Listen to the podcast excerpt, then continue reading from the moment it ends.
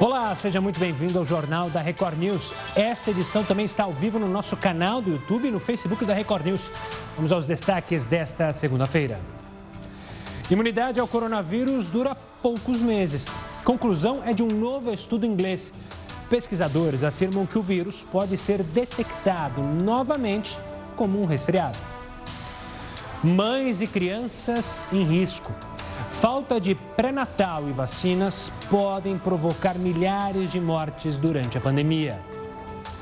Cientistas estudam resistência dos superidosos à Covid-19. A genética pode explicar por que alguns idosos tiveram formas leves ou não desenvolveram sintomas da doença. Pesquisa brasileira pode abrir caminho para a cura do HIV. O paciente está sem carga viral há mais de dois anos ele foi tratado com um novo coquetel. E nós vamos conversar com o coordenador desse estudo.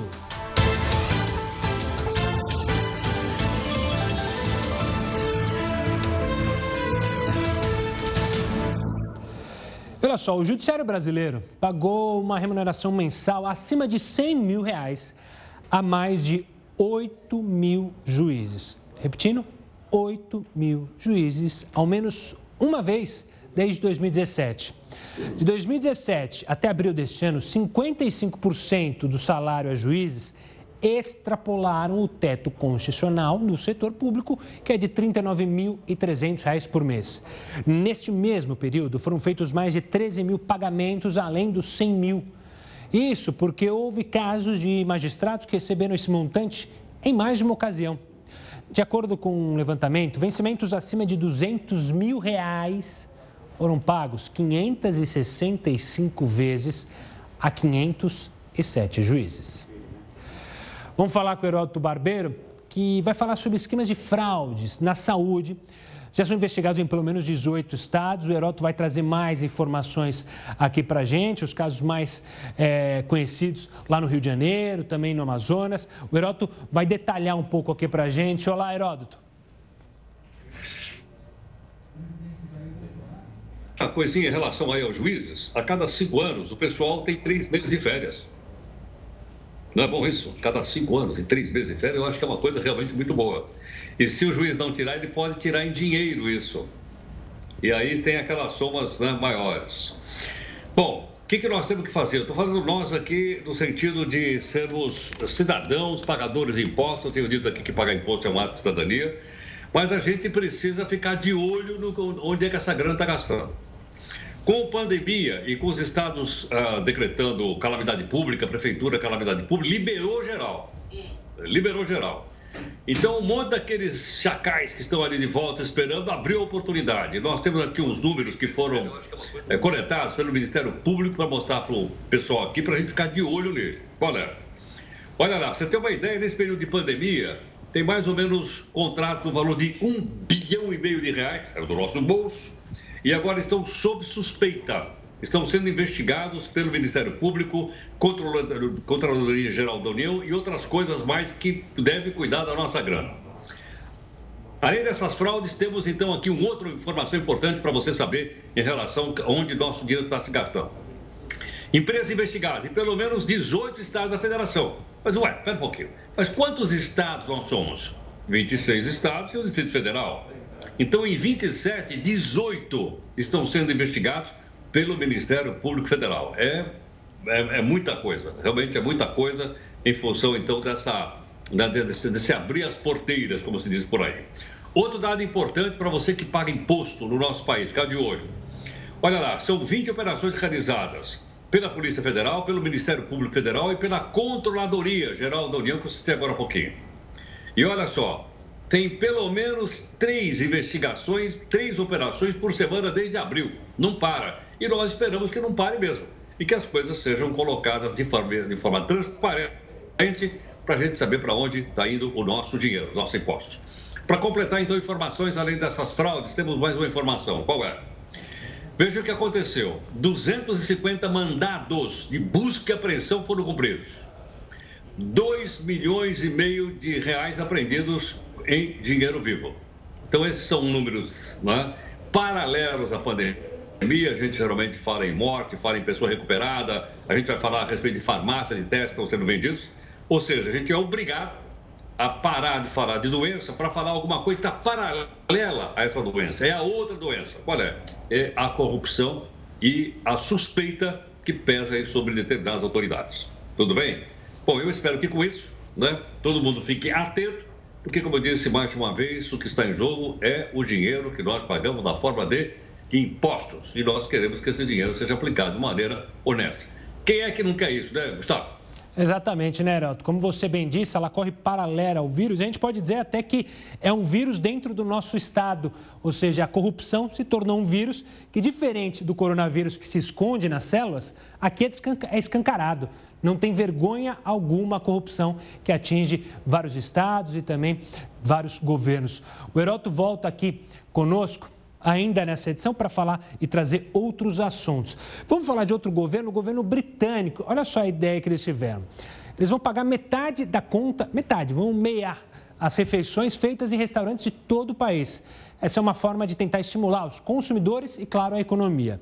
Esse projeto, que é bilionário de resgate, prevê que o governo pague até 10 libras, o que em reais dá mais ou menos 67 reais, isso em refeições feitas de segunda a quarta-feira durante todo o mês de agosto, sem incluir, obviamente, as bebidas alcoólicas. De acordo com o ministro de Finanças do Reino Unido, essa medida pode proteger até 1 milhão e 800 mil pessoas que trabalham no setor de restaurantes. E a nossa pergunta hoje para você participar dentro do nosso WhatsApp e também nas nossas lives é sobre isso. Na sua opinião, algo do tipo também deveria ser feito para recuperar eh, esse setor, a economia, os restaurantes aqui no Brasil que estão sofrendo demasiadamente? Manda sua resposta para a gente. O WhatsApp está aí na tela, 942-128-782. Você pode participar também lá no Facebook, na nossa live. Muita gente já mandando resposta. Não esquece de mandar sua cidade e também pelo Twitter, hashtag JRNews. Voltando aqui para o Brasil, um assunto bem legal. Uma pesquisa brasileira mostrou resultados positivos e pode abrir o caminho, veja só, para a cura do HIV. O estudo foi coordenado pelo infectologista Ricardo Dias e é ele com quem a gente conversa agora. Doutor, obrigado pela participação. Uma honra conversar com o senhor aqui. Eu queria que o senhor explicasse primeiro. É... A gente já mostrou aqui em jornais, no passado, né? Caso de dois, dois casos de, entre aspas, eu vou usar entre aspas, a cura, né? O paciente em Berlim, lá em 2011, e um paciente também em 2020, que também é, alcançaram essa cura. Qual é a diferença desses dois casos para o caso comandado pelo senhor, para o caso do paciente brasileiro? Primeira coisa, é, boa noite, obrigado pelo convite. É, pode tirar as aspas do paciente de Berlim e de Londres, né? Porque é, definitivamente a gente tem evidências que eles estejam curados realmente.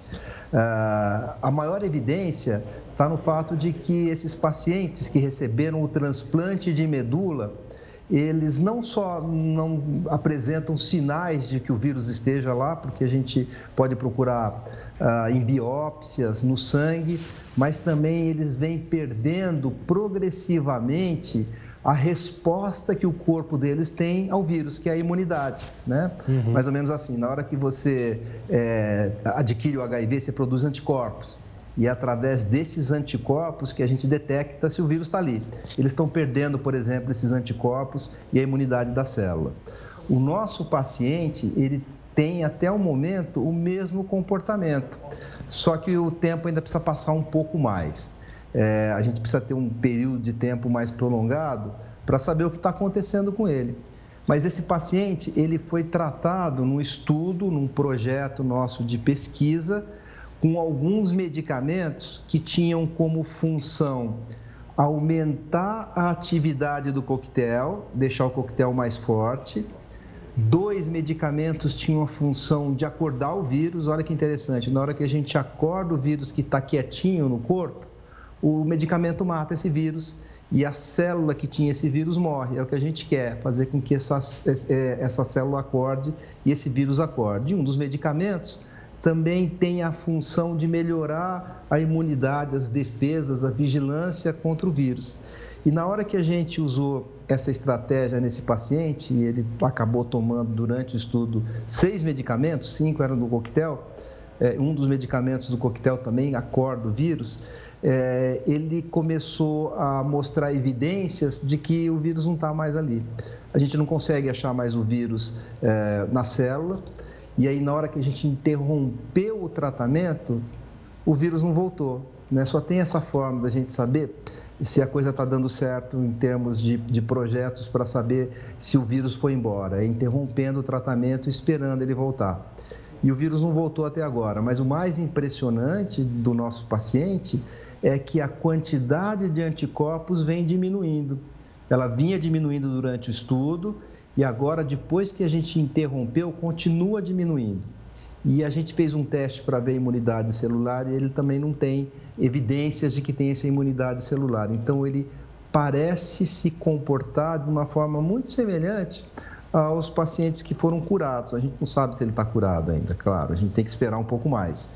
É, mas ele só foi tratado com medicamentos e não precisou fazer o transplante de medula como os outros que estão definitivamente curados.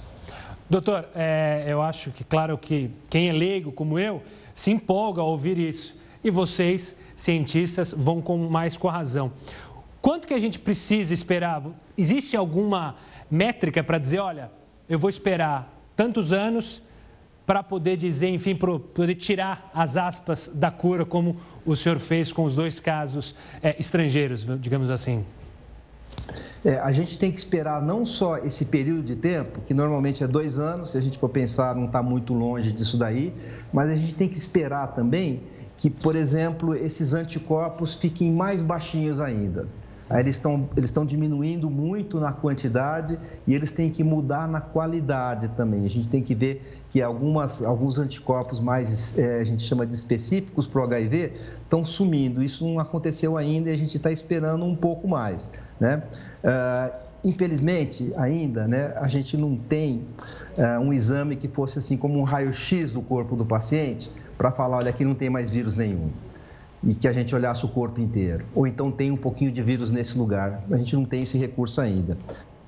A gente está atrasado, a gente reconhece. E aí a gente tem que interromper o tratamento para esperar o vírus voltar. Claro. Doutor, é, algo que chama muito a atenção e de toda a comunidade científica é que, diferente dos outros dois casos, que foi um tratamento muito mais invasivo, você falou, o transplante, em um dos casos até foi um achado, a cura. Nesse caso, não, né? É um tratamento muito mais simples, a gente pode dizer isso? É um tratamento muito mais simples. Por um período de tempo, a pessoa toma mais medicamentos, mas são só é, medicamentos por via oral, são comprimidos. Né? Ah, não, não existiu nada que fosse mais agressivo como um transplante de medula que não está indicado para a gente fazer como uma, uma alternativa para tentar curar quem tem o HIV, porque ele vem com muitos riscos. Né? Então, esses pacientes que foram curados casualmente com transplante de medula, eles receberam uma medula resistente, mas porque eles precisavam do transplante. Eles tinham algum câncer hematológico que precisava é, ter um transplante. Doutora, eu quero agradecer demais a sua participação, a explicação é, desse trabalho seu de vida e parabenizar mais uma vez a, a sua participação aqui conosco e a toda a sua equipe. Um forte abraço, doutor, e mais uma vez, pesquisa brasileira, ou seja, um trabalho brasileiro. Por mais que a gente começou falando, ou começou o jornal falando sobre algo terrível que é a corrupção, casos como o doutor Ricardo fazem a gente ter esperança, porque o brasileiro sim pode sair desse momento complicado que a gente vive, também com a pandemia, com a corrupção. Mas enfim, eu quero lembrar a você um alerta que também grupos de cientistas fizeram. A Organização Mundial da Saúde sobre a transmissão aérea do coronavírus. Os pesquisadores conseguiram fazer com que a OMS reconhecesse essa possibilidade que estava deixada de lado. Daqui a pouco a gente vai conversar com o único médico brasileiro convidado a assinar essa carta que serviu de alerta à OMS. É daqui a pouquinho aqui no, opa, aqui no JR News, não no Link News. JR News está de volta para falar de um levantamento que mostrou quantos testes rápidos para o coronavírus foram feitos entre maio e julho. Heroto vai contar para a gente. Heroto, conta aqui para a gente. Esse número é surpreendente? Não é? Traz ele para a gente. Olha, o número é surpreendente sim, mas eu queria lembrar uma coisa também, Gustavo, que é o seguinte: a gente tem dito aí que ao lado da pesquisa científica, essa pesquisa científica custa dinheiro. E, logicamente, que laboratórios, farmácias, etc., etc., são iniciativas privadas hoje no mundo. E, consequentemente, o cidadão, quando coloca a grana num, num laboratório, numa pesquisa, ele quer a grana de volta. Ou seja, ele quer o rendimento do capital aplicado. Então, de um lado tem a ciência, mas a ciência está diretamente ligada à questão de ordem econômica. Eu tenho aqui alguns dados curiosos, que é o seguinte. Olha, se você for hoje numa farmácia aqui no Brasil, uma boa parte delas, centenas, centenas de farmácias no Brasil, milhares de farmácias, ela já tem um teste rápido. O que é um teste rápido? Eu vou lá, tiro uma gotinha de sangue na farmácia, 10 minutos depois eles me dão o resultado. Só que para eu fazer esse teste, a farmácia diz o seguinte: tem que ser só depois do sétimo ou oitavo dia, se eu tiver algum sintoma. Então, se eu estou achando que eu estou meio jururu, né, tossindo, aquela coisa toda, depois do sétimo, oitavo dia, eu vou lá na farmácia e faço um teste. Em 10 minutos, eles vão me dizer: olha, você está com coronavírus ou você já teve o coronavírus e, consequentemente, você está imune. É verdade que esses testes estão espalhados pelo país inteiro. Numa média geral, numa média geral, mais ou menos de uns 200 mil que já foram feitos, e isso está sendo muito rápido aproximadamente 15% das pessoas que vão na farmácia dão positivo. 15% do total de 100%. Então a pessoa fica sabendo se ela realmente já teve ou se ela está, está, está em evolução o processo de coronavírus com ela, ok? Mas tem um detalhe que eu queria dizer o seguinte: pelo menos três estados brasileiros, entre eles Bahia, o, o estado uh, de Rondônia e também no Rio de Janeiro, o número de infectados é maior. Não é? Então eu tenho aí, olha lá, quase 200 mil testes feitos, o que é muito importante realmente, a quantidade é boa. Mas a outra informação, então, que nós temos aí para mostrar também, além dessa, é o que diz respeito a, olha lá, média, 15%. Ok? 15% então das pessoas, isso em média nacional. Vamos mostrar a outra questão aqui. Em alguns estados da Federação Brasileira isso é muito normal, e algumas é maior, outra é menor. Veja, por exemplo, essa outra informação que nós temos aqui. Ela dá conta, portanto, de que uh, as pessoas devem ir lá. E detalhe, tem preço. Eu falei no começo que isso aqui é uma atividade também de ordem econômica. Estou dizendo que é só econômica. Também econômica. Gustavo, tem ideia de quanto é que custa um teste desse ou não? Ah, vou né? chutar. Quase que... 200 mil. Você tem uma ideia de quanto custa? É, eu ia chutar aí uma questão de 200, 250 por aí. É.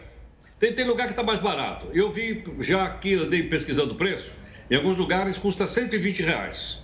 Em outros custa 140 reais. Por quê? Porque também tem mais de um teste para ser colocado na farmácia. Ou seja, já tem concorrência também, econômica, lógico, né? Para saber quem é que chega na farmácia. E quando você tem concorrência, seja lá no que for, até em teste, você tem o preço para baixo. Então, entre 120 e 140 reais é quanto, por exemplo, eles estão cobrando aqui na região da Grande São Paulo. Tá certo. O Heroto volta daqui a pouquinho aqui com outros assuntos dentro do JR News. Mas como você viu, o Heroto mostrou, né, um valor astronômico para a maior parte da população, que óbvio, é, esse, esse teste nunca vai ter acesso. São 140 reais. Não dá para imaginar que as pessoas possam gastar esse dinheiro ainda mais num momento como esse. Saindo um pouco do Brasil, indo até a Bolívia, o ministro da Educação boliviano anunciou que nenhum estudante será reprovado este ano devido à pandemia. Querido povo de Bolívia. Para o governo boliviano, reprovar qualquer aluno após a situação crítica provocada pela pandemia seria inadmissível. A decisão abrange alunos da pré-escola e dos ensinos fundamental e médio. Professores pressionam o governo pela volta das aulas presenciais. Segundo eles, a situação econômica das famílias, que foi agravada pela pandemia, impede que muitos estudantes tenham acesso à internet. Professores rurais iniciaram uma manifestação no final da semana. Dirigentes da Central Operária Boliviana, principal organização sindical do país, convocaram protestos para esta terça-feira. Em entrevista, o ministro da Educação lamentou o pedido dos profissionais no momento em que a curva da pandemia está em ascensão no país. Vitor Hugo Cárdenas ainda advertiu que há a possibilidade de encerrar antecipadamente o ano letivo, caso as manifestações persistam. 239 cientistas em todo o mundo enviaram à OMS uma carta que alerta que o coronavírus pode ser transmitido pelo ar. Para falar sobre esse assunto, está aqui com a gente o único brasileiro convidado a assinar a carta, que é Paulo Saldiva, patologista e professor da Faculdade de Medicina da USP. Professor, obrigado pela participação aqui conosco no Jornal da Record News. Eu queria que o senhor falasse da importância dessa carta assinada por outros nomes importantes da ciência e também explicasse um, um pouquinho, porque a gente fala, ele pode estar no ar, pode ser passado pelo ar, mas praticamente, é, didaticamente, didaticamente, o que significa isso que vocês apontam na carta? Bom, primeiramente quero agradecer muito a oportunidade de estar aqui falando com vocês. O, o que essa carta fala é que é, muita coisa que acontece é, no ambiente hospitalar, é, por exemplo, a transmissão por aerossol, por aerossol fino, quer dizer, aquelas gotículas que a gente tosse ou espirra, elas têm algumas grandes que de fato não ficam muito tempo no ar e, e não, vão, não voam para muito longe. Mas como o vírus é muito pequeno, ele pode, nas partículas muito finas, por exemplo, menor do que 5 milésimos de milímetro, é, ficar em muito tempo em suspensão. E os profissionais de saúde estão preparados para isso, eles usam um equipamento especial de proteção. Mas aqueles trabalhadores que estão em ambientes fechados ou no comércio, é, talvez tenham que nunca descuidar da, da proteção individual enquanto o vírus ainda estiver circulando entre nós. Então, vamos pegar, por exemplo, uma partícula fina, ela pode ficar em suspensão no ar durante duas ou três horas. Então, imagina uma pessoa, uma situação hipotética, né? Uma pessoa entra, chega em casa, entra no elevador, mora num prédio, é, não tem ninguém lá dentro, ela tira a máscara. Mas pode ser que se alguém tiver um vírus, é, carregando o vírus, tiver tossido ou espirrado, ela pode encontrar uma quantidade de vírus ainda em suspensão, porque as partículas ficam muito tempo no ar. É, é, então, o que a gente está sugerindo é que medidas como a renovação do ar interior, abertura de janelas, no transporte coletivo, abertura de janelas, principalmente ônibus, e exaustores podem ser tão eficientes ou mais do que, por exemplo, aquelas medidas de você passar, é, colocar um spray de desinfetante no momento que você entra no comércio fechado. Então, esse é, é a contribuição que nós colocamos. É, isso foi, então, é, é, a gente simplesmente não fez nada de novo, simplesmente colocou num papel as evidências existentes já na literatura da presença dos vírus nesse tipo de, de, de gotícula que fica muito tempo no ar. Apresentamos com uma carta a, numa revista científica e a, e a imprensa, ao repercutir esses dados, fez com que a Organização Mundial de Saúde é, é, levasse em consideração essa possibilidade que estava sendo meio, digamos assim, não é, informada à população.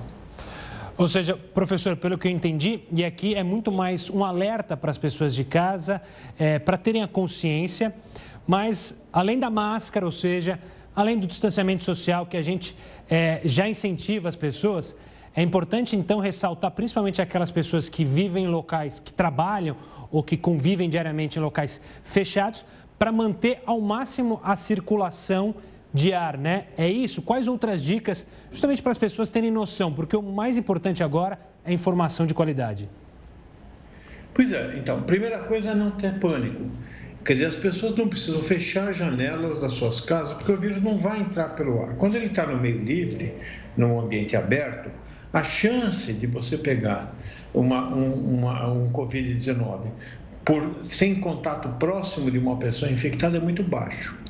No entanto, em ambiente fechado, você pode ter uma concentração de partículas infectantes suficiente para causar doença. Isso foi muito bem documentado em todos os ambientes de saúde. E no momento que você tem uma abertura da economia, era bom é, é, avisar de que mesmo que você chegue num lugar que não tenha muita gente, pode existir uma, uma digamos, uma concentração suficiente de vírus no aerossol fino, naquelas partículas muito finas que a gente não enxerga. Eu vou fazer uma comparação muito grosseira, mas quando alguém na sua casa está fazendo, por exemplo, uma comida gostosa, Mesmo que você esteja longe da cozinha, você sente o cheiro. É, isso é feito pela transmissão de partículas no ar. E você não as enxerga, mas elas estão presentes. Por isso que, da mesma forma como você vê, é, você sente esse odor, o, essas partículas invisíveis podem, pelo tamanho do vírus ser muito pequeno, podem ser carregadas ar e permanecer por muito tempo. É por isso que toda boa cozinha tem um exaustor. E assim como todo ambiente de trabalho, no momento de reabertura de economia, na medida do possível, poderia é, reduzir o risco de infecção abrindo as janelas e eventualmente instalando sistemas de exaustão para proteger não só os frequentadores desse espaço, mas principalmente os trabalhadores que lá permanecem por muito tempo. Professor, quero agradecer demais a sua participação, explicação simples para as pessoas de casa ficarem alertas, claro. Isso aqui é um aviso, professor, sempre muito didático, uma maneira simples para você entender é, sobre os riscos, sobre como se cuidar melhor e ficar o, mais, o melhor possível é, preparado para esse vírus que a gente está lidando até que haja uma vacina. A gente tem que saber lidar com essa situação. Olha, um relatório alertou que a falta de assistência pré-natal e de vacinas irá matar milhares de mães e crianças durante a pandemia. Você entende agora na reportagem. O coronavírus vai causar grandes impactos na saúde de mulheres e crianças, de acordo com um relatório publicado pelo painel independente das Nações Unidas. Os sistemas de saúde do mundo todo estão enfrentando grandes dificuldades e a atenção às mães, recém-nascidos, crianças e adolescentes estão ficando bastante comprometidas, já que grande parte das campanhas de imunização estão sendo interrompidas e os profissionais de saúde desviados das maternidades para as unidades de tratamento da Covid-19. Só em 2017, 295 mil mulheres morreram em todo o mundo por causas ligadas à gravidez, como hemorragia e sepse. E segundo a pesquisa, os efeitos do coronavírus podem provocar mais 24.400 novas mortes devido às interrupções e problemas nos serviços de saúde. A falta do pré-natal ou a diminuição no número de consultas de pré-natal podem levar a aumento na incidência de doenças relacionadas à gestação e levando por conta a uma piora nos índices de mortalidade materno-infantil perinatais. Segundo os dados, mais de 20 países já relataram escassez de vacinas causadas pela pandemia. Também há interrupção no fornecimento de contraceptivos, o que pode levar a aproximadamente 15 milhões de gestações indesejadas em países de média e baixa renda. As mulheres ainda estão sendo muito afetadas pelo fechamento de consultórios e postos de atendimento móvel sobre saúde reprodutiva, o que afeta diretamente o acesso à informação aos testes de HIV e assistência pós-aborto, onde a interrupção da gravidez é permitida. Além disso, também há uma preocupação com a saúde mental, ética e direitos diante de medidas restritivas para evitar a transmissão do coronavírus. Nós vemos um aumento nas taxas de cesarianas e partos de, fora da conformidade estipulada pela Organização Mundial da Saúde, utilizando como base o medo pela doença do Covid-19. Mulheres que estariam hoje tentando engravidar, prorrogando as suas gravidezes por conta da incerteza de como esse vírus pode ou não é, influenciar essas gravidezes. Olha só, a medida provisória que facilita a concessão de crédito para pequenas e médias empresas já chegou ao Senado. Já demorou um pouco demais, hein?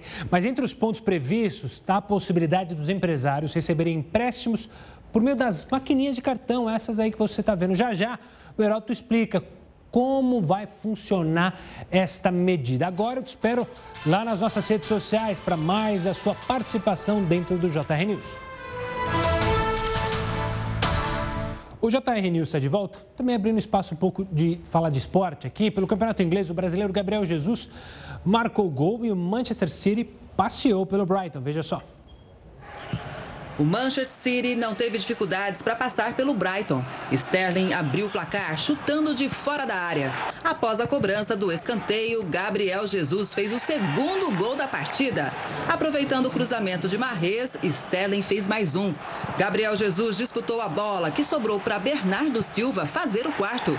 E Sterling fez o quinto em uma jogada meio confusa. Ele tentou dar um chapéu, acabou caindo no lance e conseguiu cabecear enquanto ainda estava no chão. Watford venceu o Newcastle, que até saiu na frente com esse gol de Gale, que já estava quase dentro do gol. Mas com duas penalidades a seu favor, cobradas por Diney, Watford conseguiu a virada e tenta se afastar da zona do rebaixamento desta temporada. Antônio foi o nome do jogo na vitória de West Ham sobre Norwich. Ele simplesmente fez os quatro gols da partida.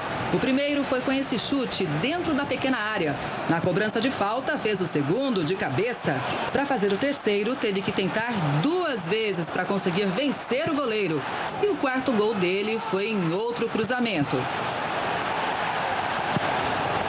O Sheffield recebeu o Chelsea e deu outro passo rumo à classificação para a Champions League. Mac Goldrick abriu o placar, aproveitando o rebote dentro da pequena área. Em jogada pela esquerda, a bola chegou até McBurn, que cabeceou firme para fazer o segundo. O Chelsea perdeu a bola no seu campo de ataque. McGoldrick organizou o contra-ataque e a bola acabou voltando para ele mesmo fazer o segundo gol no jogo e o terceiro da vitória de Sheffield.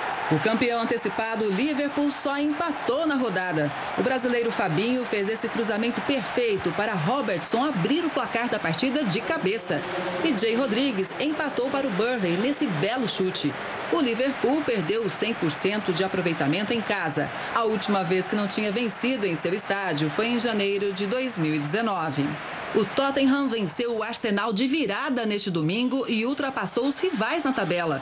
Aos 16 minutos, Lacazette marcou um golaço para os visitantes. Aos 19, Son aproveitou o deslize da defesa para dar essa cavadinha e deixar tudo igual no placar. Já no segundo tempo, o zagueiro Alderweireld marcou de cabeça, consagrando a vitória do Tottenham.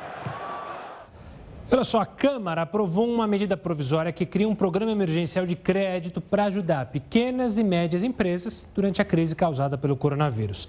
Agora, o texto segue para o Senado. Heroto, explica para gente esse projeto, como é que vai funcionar, a maquininha está envolvida, explica para gente. Olha, Gustavo, é uma boa notícia essa para os pequenos empresários do país. Eu falo, não só pequeno, estou falando de microempresário e também eu estou falando de microempreendedor, aquela pessoa que trabalha sozinha. Por que razão? Porque depois dessa pandemia, todo mundo está precisando de crédito. E o governo, então, está dizendo: olha, vai ter crédito para micro, pequeno e médio empresário. Muito bem, tem grana? Tem grana. A grana vai estar sendo levada do governo federal para ser distribuída. Aí você diz: espera um pouquinho. Para você conseguir um empréstimo desse, é uma dor de cabeça desgramada. Você tem que ir lá no banco, é aquele monte de papel. Não, não é assim que vai funcionar. Ele vai funcionar nessa maquininha que nós estamos mostrando aí. Ou seja, é através dessa maquininha que a pessoa que estiver inscrita vai poder pedir o dinheiro emprestado para poder investir no seu negócio, ok? Então vamos ver o passo a passo para você acompanhar o que o Congresso vai decidir essa semana. E se você quer um pequeno, micro empresário, microempreendedor, você poder pegar essa grana aí para sair do sufoco. Vamos lá. Então vale para micro e pequenos empresários, ok? Pessoal, portanto, que está situado nessa área, eles podem pegar essa grana via maquininha, maquininha de cartão de crédito, ok? Muito bem. Outro passo importante é o seguinte: pequenas e médias também podem? Também. Pequenas e médias também vão poder pegar essa grana lá. Valor máximo do empréstimo, até 50 mil reais. Ok? Você pode tirar 5, depois mais 5, depois mais 2, até o máximo 50 mil reais. Dizer, bom, mas para que, que eu posso pedir o empréstimo? Bom, se eu tenho uma pequena empresa, sou um, sou um microempresário, sou um empreendedor, eu vou ter esse empréstimo e vou saber o seguinte: pera, pera, pera um pouquinho aí. Quanto é que eu vou pagar de juro por ano? Olha, o juro é de 6% ao ano, ou se você quiser, meio por cento ao mês. É barato? É. Se você comparar com o juro de cartão de crédito, empréstimo, crédito pessoal, se comparar, então, o cartão de crédito, nem, nem, vê. Né? Agora é o seguinte: o prazo é de 36 meses, para que a pessoa, então, possa fazer esse empréstimo. Isso é bastante importante para a pessoa pegar essa grana lá. Detalhe: as pessoas, eu peguei esse dinheiro, né? como é que eu vou pagar? Bom, esse pagamento poderá ser feito também através do trabalho que for registrado no cartão de crédito. Então, por esse motivo, o crédito é mais barato porque eu vou pagar com aquilo que eu vender ou aquilo que, se eu for, por exemplo, um encanador ou se eu for um eletricista, na medida que eu vou, então, recebendo, eu vou, então, pagando. Quanto tempo tem para pagar? Até cinco anos. Só que não esquece que agora eu coloquei o juro é de 6% ao ano. Ok? 6% ao ano, você ter uma ideia, é três vezes mais do que rende a caderneta de poupança. Já expliquei para você aqui, a caderneta de poupança está rendendo mais 2% ao ano. O crédito aí é 6% ao ano. É barato, é. Mas quando eu começo a comparar com outras coisas, eu preciso tomar cuidado. Vai ser um impulso da economia? Vai ser um impulso da economia, indiscutivelmente. E vamos ver se a coisa funciona sem burocracia e através da maquininha. Então, por isso está chamado crédito maquininha. Através dela, o micro, pequeno e médio empresário poderão então ajudar a impulsionar a economia brasileira. Eu imagino que todo mundo está torcendo para que essa recuperação seja em V, ou seja, que bateu no fundo lá em abril e agora ela começa a recuperar. Como é que nós vamos saber disso? Vai ser divulgada essa semana a prévia do PIB, do Produto Interno Bruto Brasileiro. Aí a gente vai ter uma noçãozinha melhor. Mas torcer para melhorar, eu acho que todo mundo torce. Não torce, não, Gustavo? Ah, tem que torcer mesmo, fazer grito, apoio, tor tipo torcida organizada. Porque, claro, é importante, e você está falando do pequeno e do médio empresário, é justamente, são eles que justamente empregam mais no país. Segundo o Sebrae, 54% dos empregos com carteira assinada vem justamente do pequeno e do médio empresário. Por isso que Bem esse, lembrado. Por isso que esse crédito Bem tem que chegar lembrado. rápido, né, Heroto? Sem dúvida. Bom, estamos aí. O pessoal do crédito, só queria lembrar o seguinte: além do crédito quiser as informações, nós temos o nosso resumo. Todo dia, seis e meia da tarde, no nosso Zap Zap, que você conversa com o pessoal todo dia aí, tudo bem? Combinado. Manda mensagem para o WhatsApp para você receber, porque só quem manda que recebe. A gente não sai mandando para todo mundo. Então você pediu, você se inscreve lá, a gente manda esse resumo com o Heroto. Heroto, obrigado. Amanhã a gente se encontra aqui no JR News, nesse mesmo horário, nesta mesma emissora e nesta mesma rede social. Valeu, Heroto, doutor. Até mais, obrigado. Agora, é, a minha fala é com você aí. Você já se imaginou dirigindo na Lua, aí, ó, um carrinho motorizado na Lua? Pois é, graças à inteligência artificial isso ficou mais fácil.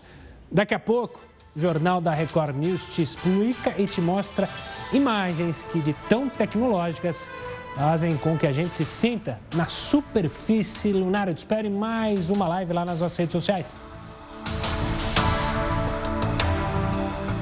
Estamos de volta para falar que o senador pelo Distrito Federal, Isalci Lucas, é o convidado de hoje, de logo mais no JR Entrevista. Você vai poder acompanhar, claro, o programa aqui na Record News, logo depois do Hora News, às 10h30 da noite, com o Rafael Algart. Coladinho, então, a entrevista com o senador. Obviamente, você não pode perder para ficar sempre bem informado. Falando dos idosos, eles são e eles fazem parte do grupo de risco para o coronavírus, como você bem sabe. Só que, ultimamente, vimos que muitos deles são resistentes à doença. Por que será que isso acontece? É que um grupo de especialistas da USP está tentando descobrir. Veja na reportagem.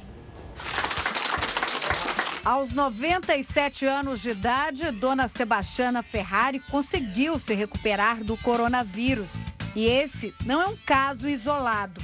Dona Nair Torres Santos, de 101 anos, também venceu o vírus e teve alta de um hospital no Rio de Janeiro. Além delas, milhares de idosos conseguiram se curar do vírus. A pergunta que fica é: por que eles são tão resistentes? É o que uma equipe de pesquisadores da USP tenta descobrir. As mudanças que acontecem no sistema imunológico durante o processo de envelhecimento do corpo são a principal causa por trás do maior risco dos idosos terem uma infecção grave, especialmente quando eles já têm outros problemas de saúde. Na velhice, existe uma redução no número e na atividade das células que ajudam a combater vírus e bactérias. E é por isso que eles seriam mais sensíveis. Mas os superidosos, como vêm sendo chamados, parecem não sentir essa redução no organismo. Os cientistas da USP acreditam que o grupo de superidosos deve ter os genes protetores para a doença. Por isso, resolveram investigar dois grupos. De um lado, os pacientes idosos graves que morreram por causa do vírus. E de outro, os resistentes, nonagenários e centenários, que tiveram contato próximo com infectados e passaram ilesos ou tiveram formas muito leves do vírus. A ideia é conhecer como a genética de cada grupo se comporta, para depois identificar os indivíduos com genes de risco para a doença. A pesquisa vai ser importante até mesmo para priorizar lá na frente quem precisa ser vacinado primeiro. Olha só que interessante. Imagens da missão espacial Apollo 16 dão uma ideia de como é dirigir na Lua. A última vez que os astronautas caminharam na Lua foi no longínquo dezembro de 1972, décadas antes da existência de câmeras de vídeo de alta definição. Só que agora, técnicas de inteligência artificial permitiram ampliar a resolução das imagens da NASA. E essas são imagens que você acompanha. E com elas, a gente se despede do Jornal da Record News de hoje. Acompanhe agora mais uma edição do Jornal da Record. Tenha uma ótima noite e até amanhã.